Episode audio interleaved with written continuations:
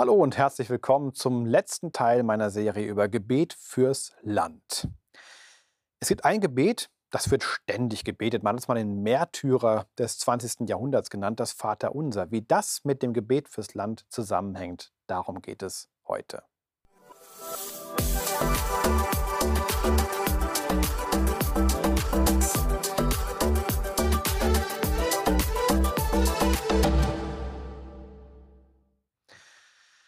Das Vaterunser, der Märtyrer des 20. Jahrhunderts, weil es wird überall gebetet, nicht immer von allen geglaubt und manchmal auch runtergerattert in einem Tempo, dass es fast schon wehtut. Und die Frage ist, was machen wir damit? Ich werde jetzt nicht durch das komplette Vaterunser gehen, aber ich möchte auf einen Punkt hinweisen, der manchmal auch einfach übersehen wird und der doch auch eine Relevanz hat für die Art und Weise, wie wir für unser Land, für unser Umfeld beten können und sollen. Nämlich gleich am Anfang. Da heißt es, unser Vater im Himmel, die Adresse. Dein Name werde geheiligt, dein Reich komme, dein Wille geschehe, wie im Himmel, so auf Erden. Wir kennen das. Das Interessante ist, das Vaterunser beginnt nicht mit dem, was ich auf dem Herzen habe. Es geht nicht um mein Reich, sondern um sein Reich.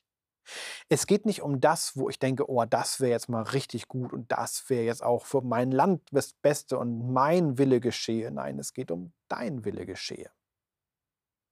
Es geht am Anfang des Vaterunsers klar und erkennbar gar nicht um dich oder mich. Es geht um den Vater im Himmel.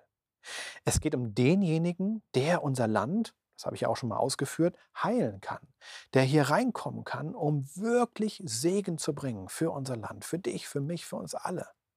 Dafür, dass das Evangelium frei sich entfalten kann. Die gute Nachricht, dass Gott Mensch geworden ist, all unsere Schuld auf sich genommen hat, für uns stellvertretend gestorben ist, damit wir es nicht müssen, damit wir frei sind und als geliebte Kinder Gottes leben können und nicht mehr am Mammon hängen oder an irgendwelchen Beziehungen, die uns kaputt machen, an irgendwelchen Suchtmitteln, die uns knechten wollen und so weiter und so fort. Das ist die Idee. Jesus kam in die Welt, um uns zu befreien, damit wir frei sind, die Menschen zu sein, die wir eigentlich sein sollen, wollen, können, dürfen. Das ist die spannende Frage. Und wir beten dann und sagen, Vater im Himmel, dein Name werde geheiligt, hier mitten unter uns. Dein Reich komme, dein Wille geschehe. Das soll sich hier manifestieren unter uns. Wir fangen nicht mit unseren Nöten an, so wichtig die auch sind. Wir fangen bei Gott an und gucken auf ihn. Wenn wir für unser Land beten, dann gucken wir nicht als erstes auf die Not, sondern dann fangen wir erstmal an und loben Gott dafür, dass er da ist. Loben ihn dafür, dass er uns zuhört.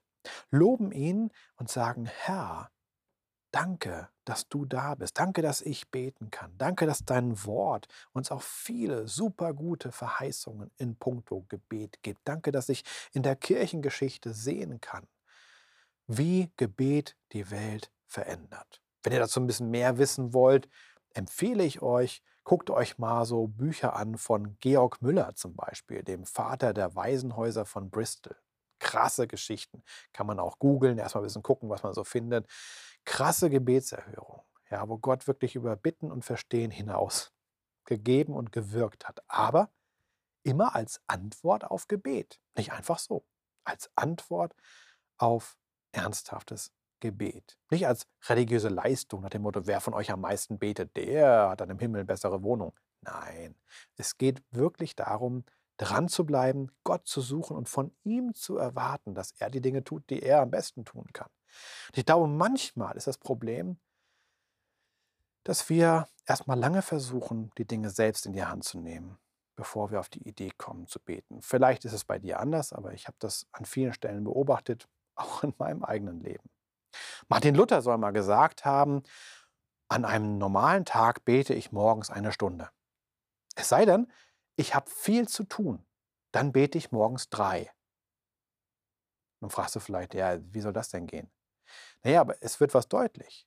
Wenn ich wirklich auf Beistand angewiesen bin, wenn ich wirklich Gott brauche, dann wende ich mich etwas ausführlicher an ihn und bin ganz, ganz eng mit ihm verbunden, auch wenn ich sehr, sehr viel zu tun habe.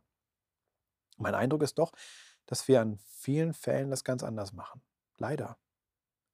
Und dass wir uns dann wundern, warum wir nicht haben, weil wir nicht bitten, weil wir einfach nicht auf die Idee gekommen sind, weil wir es irgendwie in eigener Kraft versuchen, irgendwie hinzubiegen, irgendwie uns durchzulavieren, irgendwie es zu schaffen, anstatt zu sagen, Vater im Himmel, ich brauche jetzt deine Hilfe, dein Eingreifen, deinen Segen auf meinem Leben, auf dem meiner Familie, meiner Freunde, meiner Arbeitskolleginnen und wer auch alles da ist, Kommilitonen. Auf unserem Land brauchen wir deinen Segen, Vater. Lass uns dafür beten, immer wieder neu für die Anliegen unseres Landes. Aber lass uns nicht aus dem Blick behalten oder verlieren, dass wir immer wieder unseren Blick auch ausrichten müssen auf Gott, auf den himmlischen Vater und nicht auf die Probleme, die uns erschlagen oder erdrücken und für die wir auch keine Lösung haben. Dass wir immer wieder auf ihn blicken und sagen, Herr, danke, dass du da bist, dass wir ihm Ehre geben, dem Ehre gebührt. Und dass wir aus dieser Haltung heraus dann sagen, Vater, wir bitten dich, dass du eingreifst, dass du dies tust und jenes tust. Wie du es machst, das bleibt bei dir. Aber wir bitten dich, weil wir wissen, dass du derjenige bist, der unser Land heilen kann, wie es in 2. Chronik, 2. Chronik 7 auch steht. Von daher herzliche Einladung an euch, die kommenden Wochen und Monate, auch vielleicht stärker als bisher, im Gebet für unser Land zu verbringen. Ich glaube, das ist eine Segensspur, die wir nicht mehr im Ansatz erahnen können, was Gott dadurch wirken kann. Wir sollten es versuchen. Bis bald. Tschüss.